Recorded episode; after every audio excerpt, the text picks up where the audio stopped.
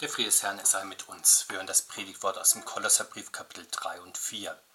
Der Apostel schreibt, ihr Frauen ordnet euch euren Männern unter, wie sich's gebührt in dem Herrn. Ihr Männer liebt eure Frauen und seid nicht bitter gegen sie. Ihr Kinder seid gehorsam den Eltern in allen Dingen, denn das ist wohlgefällig in dem Herrn. Ihr Väter erbittert eure Kinder nicht, damit sie nicht scheu werden. Ihr Sklaven seid gehorsam in allen Dingen euren irdischen Herren, nicht mit Dienst vor Augen, um den Menschen zu gefallen, sondern in Einfalt des Herzens und in der Furcht des Herrn.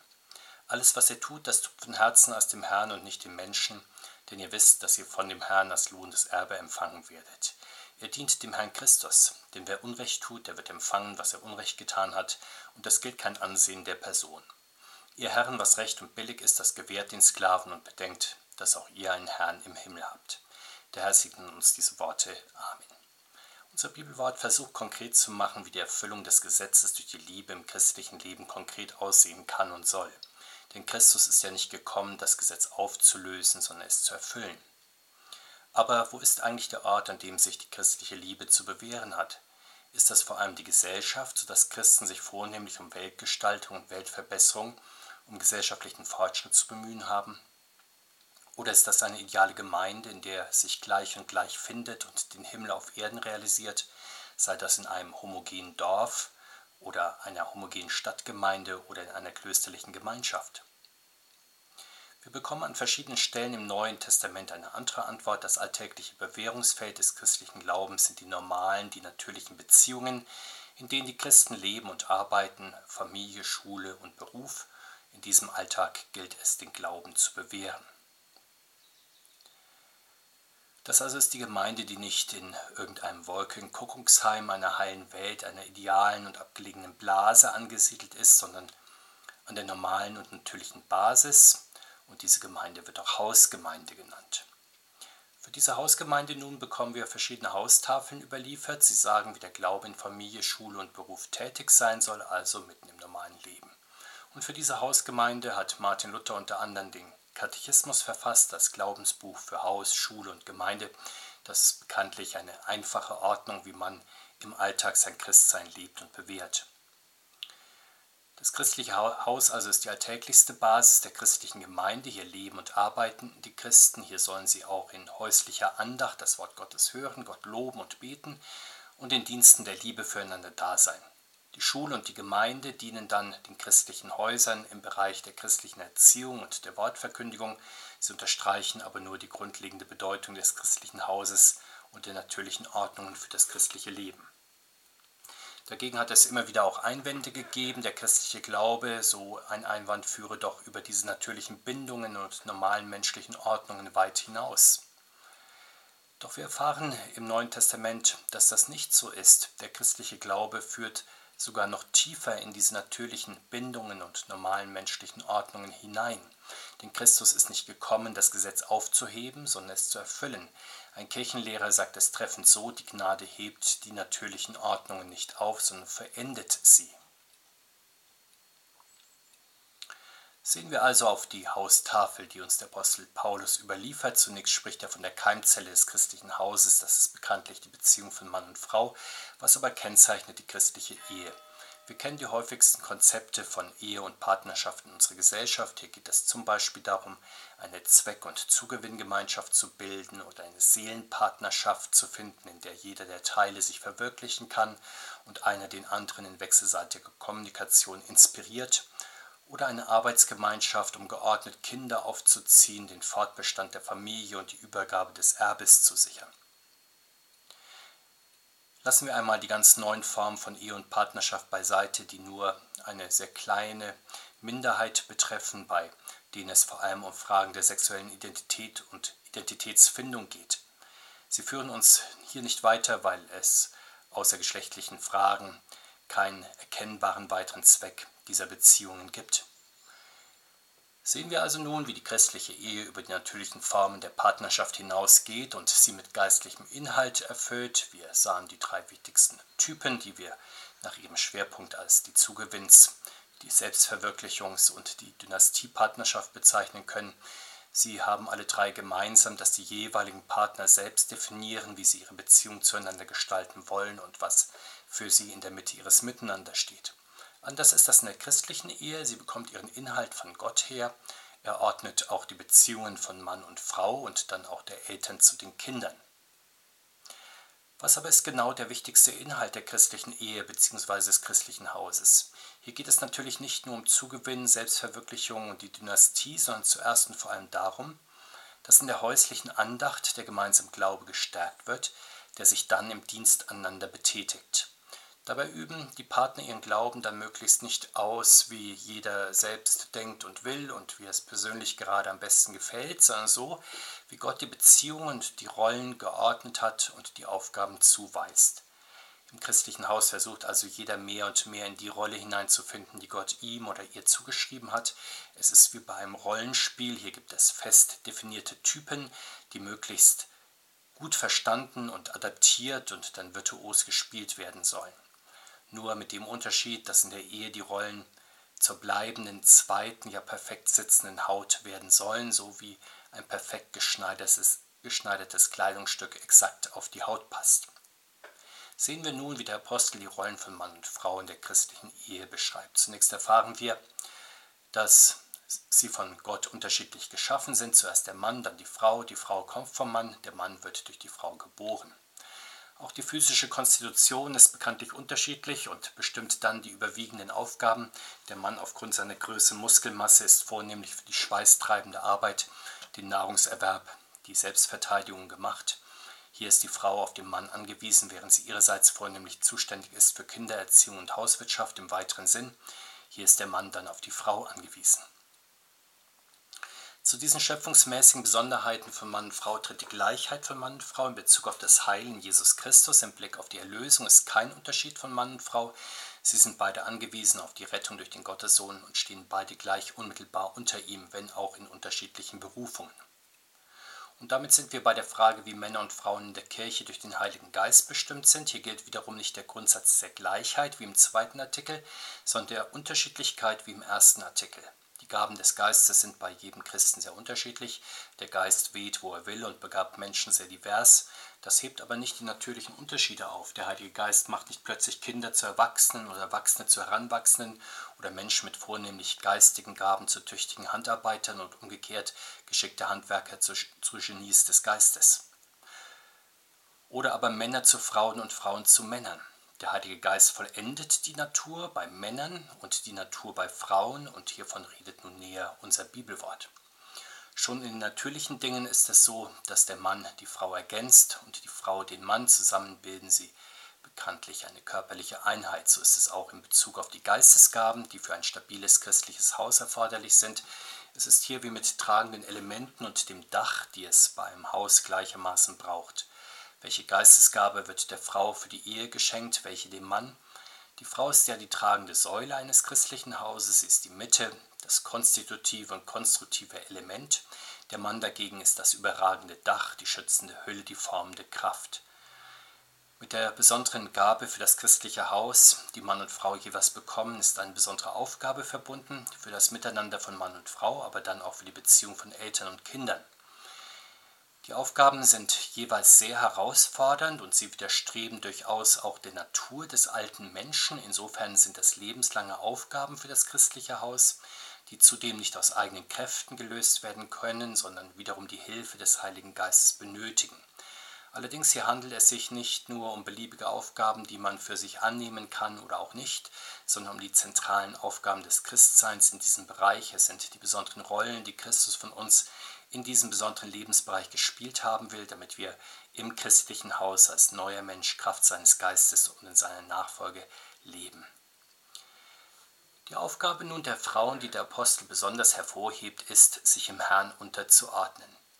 Das Gewicht hier liegt darauf, dass Frauen sich im Herrn unterordnen sollen. Im Herrn sind Mann und Frau gleich, aber er ruft zu unterschiedlichem Dienst. Christus ordnet sich als Sohn dem Vater unter, die Männer ordnen sich Christus unter, die Frauen sollen sich in Christus ihren Männern unterordnen. Das gilt nicht allein, weil die Männer das schirmende Dach sein sollen, das ihren Frauen und der ganzen Familie nützlich sein kann in den Stürmen des Lebens, oder weil manche Frauen auch gerne einmal ihre Männer mehr oder weniger subtil kommandieren und unter dem Pantoffel halten, gemäß dem Spruch, die Kunst der Frau in der Ehe ist es, die Hosen anzuhaben, ohne dass der Mann es bemerkt. In solchen Gedanken zeigt sich natürlich der alte Mensch, dem es ums Herrschen geht und der noch nicht durch den Heiligen Geist zum Dienst in der Nachfolge gekommen ist. Der tiefste Grund allerdings für das sich Unterstellen der Frauen ist, dass die Männer sich dem Herrn unterstellt haben. Haupt der christlichen Familie sollen die Männer sein, indem sie sich als christlicher Hausvater verstehen, das heißt, indem sie sich vornehmlich in der Hausandacht ihrer Familie zuwenden mit dem Wort Gottes. Und tun sie das, dann sollen die Frauen und Kinder natürlich sich auch unter dieses Gotteswort stellen. Und damit sind wir bei der besonderen Aufgabe für die Männer. Wir hatten schon bedacht, dass sie eigentlich das Dach des christlichen Hauses sein sollen, ihr alter Mensch, aber ist versucht, die eigene Dachfunktion nicht auszufüllen und die eigene Familie gleichsam im Regen stehen zu lassen. Das ist nicht nur im offenkundigen Fall von Ehebruch gegeben oder wenn die eigenen Kräfte nicht genutzt werden, um wenigstens einen angemessenen Beitrag zur Versorgung der Familie zu leisten. Es geschieht vor allem auch dort, wo die eigene Rolle als geistliches Oberhaupt nicht ausgefüllt wird oder wenn die eigene Rolle missverstanden oder missbraucht wird, dazu gleichsam der Beherrscher bzw. Tyrann des Hauses zu sein und hier mit Willkür zu regieren, statt das Haupt des Hauses stellvertretend für Christus sich in besonderer Weise in Liebe und Hingabe gegenüber Frauen und Kindern zu mühen. Nach diesem innersten Kreis des christlichen Hauses kommt der Apostel auf das nächste Beziehungsfeld im Haus zu sprechen, auf die Beziehung von Eltern und Kindern. Hier ist nicht nur das kleine Ökosystem der häuslichen Erziehung gemeint, das heute manchmal geradezu winzig ist, wenn zwei Erwachsenen, eventuell verstärkt durch vier Großeltern, ein Kind zur Erziehung gegenübersteht und diese sechs Erwachsenen dann ihre gesamte pädagogische Kunst an diesem einen Kind ausprobieren. Die Anforderungen an das Miteinander von Eltern und Kindern, die der Apostel stellt, meint auch den gesamten Bereich von Kindergarten, Schule, kirchlichem Unterricht und Ausbildung mit, also all das, was wir Bildung für Kinder, Jugendliche und junge Erwachsene nennen. Sehen wir kurz auf verbreitete Bildungsziele und Erziehungsstile heute am häufigsten treffen wir wohl auf die Meinung, Kinder und Jugendliche bräuchten Freiraum, um sich selbst zu entfalten und ihren Weg zu gehen. Bei dieser Sicht des Kindes und des Jugendlichen werden Erwachsene gerne als Störfaktor der heilen kindlichen Welt und der kindlichen Selbstentwicklung gesehen. Der entgegengesetzte Ansatz möchte den Kindern möglichst viel bieten, damit sie es besser haben und besser machen, angefangen von der materiellen Ausstattung der Kinder im Bereich von Spieltechnik und Schulmaterial bis zu durchaus übermotivierten Lerninhalten wie Chinesisch für Kindergartenkinder oder Kinderkonferenzen in der Grundschule und anderes mehr. Wie viel einfacher hält es hier die Heilige Schrift? Erziehung und Bildung werden dem christlichen Haus zugeordnet, weil hier ja auch die Geburtenplanung und die Geburt stattfindet, aber dann auch die nötige Prägung der Werte und der Ziele eines Menschen wie Arbeitseinstellung, Einsatzbereitschaft und Umgangsformen und anderes mehr. Und sicher von alleine lernt sich das auch im christlichen Haus nicht. Dazu braucht es das prägende Gegenüber zu den Eltern nicht, weil die christlichen Eltern ihrerseits so gebildete oder ideale Charaktere wären, sondern weil sie an der Stelle des Herrn Jesus den Kindern gegenübertreten und ihn im Haus gleichsam vertreten. Sie bringen den Herrn zur Sprache und zur Anschauung, wo sie sein Wort weitergeben und in seinem Geist handeln. Das gilt im Blick auf alle Lebensbereiche, die, im Blick auf den persönlichen Umgang in der Familie und mit anderen Menschen, im Blick auf Arbeit in Haus und Beruf, in der Stellung zu geistlichen und materiellen Gütern, in der Haltung zu Kirche, Schule, Staat, Gesellschaft und anderes mehr. Und wo Eltern so an der Stelle des Herrn den Kindern gegenübertreten, sollen die Kinder ihnen gehorsam sein im Herrn, also nicht der Stimme des eigenen Herzens oder den eigenen Bildungsinteressen oder den eigenen Werten oder den Vorbildern der Zeit folgen, sondern auf die Stimme des Herrn hören und ihm folgen, ebenso wie dies auch ihre Eltern, Lehrer, Pfarrer, Ausbilder tun sollen. Und wo dies geschieht, da ist der Geist Jesu im christlichen Haus lebendig, ebenso auch in den dienstleistenden Schulen, Gemeinden und Bildungsstätten.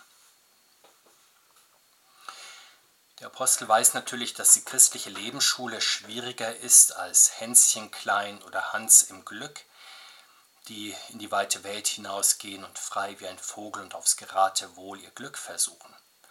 Deswegen fordert er von den Eltern Maß und Nachsicht, so wie er von den Kindern Gehorsam verlangt. Die Eltern sollen ihre Kinder nicht erbittern, gemeint ist durch überzogene Forderungen, durch zu viel Strenge, durch zu viel Reglementierung. Dadurch können Kinder erfahrungsgemäß scheu werden, wie der Apostel sagt. Das ist ein Vergleich mit den Pferden, die scheu, die ziellos und zu beherzten Leistungen unfähig werden, wenn sie zu hart dressiert werden, wenn gleichsam ihr Wille gebrochen wird.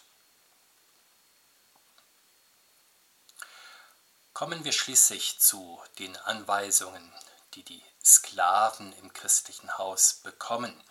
Denken wir bei den Sklaven einfach an abhängig Beschäftigte, dann wird dieser Abschnitt über den bereitwilligen Dienst auch ganz unmittelbar zu uns und in unsere Zeit hineinsprechen. Wer wie die allermeisten Menschen unserer Erde seine Arbeitskraft auf dem Arbeitsmarkt anbieten muss, der wird weitreichende Abhängigkeit erleben, entweder vom Chef oder von den Kunden oder anderes mehr. Der Apostel beschreibt schon für die damalige Zeit die übliche Strategie, mit dieser Abhängigkeit im Arbeitsleben nun umzugehen. Das ist der Versuch, bei den Menschen, von denen man abhängig ist, gut anzukommen, durch Dienst vor Augen, wie der Apostel das nennt, also demonstrative Dienstfertigkeit. Doch das, was scheinbar maximales Dienstleistungsethos ist, das kann das gerade Gegenteil sein. Man macht dann seinen Dienst möglicherweise gar nicht aus Berufung bzw. um damit Gott zu gefallen, sondern um damit Sympathiepunkte bei Menschen zu sammeln. Verstärkt wird dieser Trend in der Gegenwart durch Bewertungs- und Vergütungssysteme, die nicht unbedingt die objektive Leistung zugrunde legen, sondern vornehmlich darauf aus sind, dass eine Dienstleistung beim Kunden positiv bewertet wird. Doch in diesem Fall werden Berufe leicht untergraben, weil Menschen nicht mehr das tun, was nach ihrer Expertise sein muss, damit sie gute und nachhaltige Arbeit abliefern, sondern vornehmlich danach fragen, was gut bei Kunden ankommt, solange die Frist zur Zahlung und Bewertung währt. Die Kunden aber sind natürlich leicht zu täuschen, weil ihnen bei komplexeren Tätigkeiten der Einblick in die technischen Details und Erfordernisse fehlt da braucht es also eine Art Qualitätssicherung. Soll das nun der Staat übernehmen durch Ausbildung, Produktkontrollen, Haftungsgesetz und anderes mehr. Gesetze können allerdings nur den gröbsten Missbrauch begrenzen oder für Schadensersatz sorgen. Zum Guten können sie nicht wirklich motivieren, da braucht es andere Anreize. Geld, gute Arbeitsbedingungen, Lob des Chefs und der Kunden und anderes mehr haben im Bereich der abhängigen Beschäftigung allerdings nur recht begrenzte Wirkung weil in den meisten Beschäftigungsverhältnissen ja nur begrenzt Geld zu machen ist und die Motivation maßgeblich von innen herauskommen muss. Denken wir etwa an die sozialen oder die kreativen Berufe. Hier ist es wesentlich, dass der Arbeitnehmer inneren Antrieb hat und sich selbst zu motivieren weiß und wenn das fehlt, dann kann das von außen kaum antrainiert werden. Fragt man Arbeitnehmer heute, was ihnen an ihrem Beruf wichtig ist, so werden sie mehrheitlich antworten, dass er mir Spaß macht, dass er mich erfüllt. Allerdings, was bedeutet das eigentlich, wenn man sagt, mein Beruf erfüllt mich, macht mir Spaß? Ist das nur so ein vorübergehendes und subjektives Gefühl, ja eine Einbildung, die irgendwann vielleicht wieder verfliegt? Spätestens, wenn größere Probleme im Beruf auftreten? Das sind ja die schweren Fragen, die nicht nur junge Menschen in der ersten Berufsphase oder ältere Arbeitnehmer im Fall von Umschulung umtreiben, sondern durchaus auch erfahrene Arbeitnehmer, sodass sie dann leicht in den Dienst vor Augen verfallen, um sich von Menschen Bestätigung zu verschaffen. Hierzu gehören dann auch die vielerorts ins Arbeitsleben eingebauten Anreizsysteme wie gute Arbeitszeugnisse, Beförderungen, Ehrungen, Mehrgeld und so weiter. Doch bezieht man aus diesem Echo seine Arbeitsmotivation, hat man die eigene Berufung von den Füßen auf den Kopf gestellt. Starke und beständige Motivation kann nur aus der eigenen Berufung durch Gott kommen. Man versieht seine Arbeit dann schlicht und einfach treu und nach bestem Gewissen und Gewissen, weil man sie als Pflicht erkennt, die Gott auferlegt und weil man weiß, dass er für den eigenen Einsatz, der immer mehr sein wird als Dienst nach Vorschrift und der Weg des geringsten Widerstandes, am Ende gerechten Lohn zahlen wird. Man macht sich auch die Kehrseite der Medaille deutlich, dass Gott verübtes Unrecht ahnden wird. Wir merken, wie die Berufung durch Gott Christen ihren Beruf merklich anders ausüben lässt als Menschen ohne Berufung. Es ist keineswegs so, dass Menschen ohne religiöse Motivation nur Dienst nach Vorschrift leisten. Im Gegenteil. Es kann sein, dass sie sogar weitaus motivierter sind, denn sie suchen ja ihre Erfüllung in positiver Rückmeldung von Menschen. Allerdings, sie sparen sich natürlich dann auch alles, was in ihrem Beruf keinen Bonus, keine Lorbeeren bringt. Ethische Fragen spielen vielleicht eine Rolle, wenn sie sich positiv auf das Fortkommen auswirken. Wenn nicht, meint man sich diesen Luxus nicht leisten zu können und zu müssen. Doch nach christlicher Überzeugung kommt es maßgeblich auf das überlegte und gewissenhafte Handeln des Einzelnen auch in seinem Arbeitsberuf an. Der Herr muss das wichtigste Gegenüber und die entscheidende Kontrollinstanz der Köpfe und der Herzen auch in der Arbeitswelt sein, nicht aber die eigene Geltung vor Menschen. Und das unterstreicht der Apostel ja schön, wenn er sagt, alles, was er tut, das tut von Herzen aus dem Herrn und nicht den Menschen. Jesus Christus möge uns den Willen Gottes in seiner ganzen Tiefe in unseren unterschiedlichen Berufungen mehr und mehr erkennen lassen. Er schenke uns durch seinen Geist Geduld und Liebe zu unseren Mitmenschen in unserem Dienst. Amen.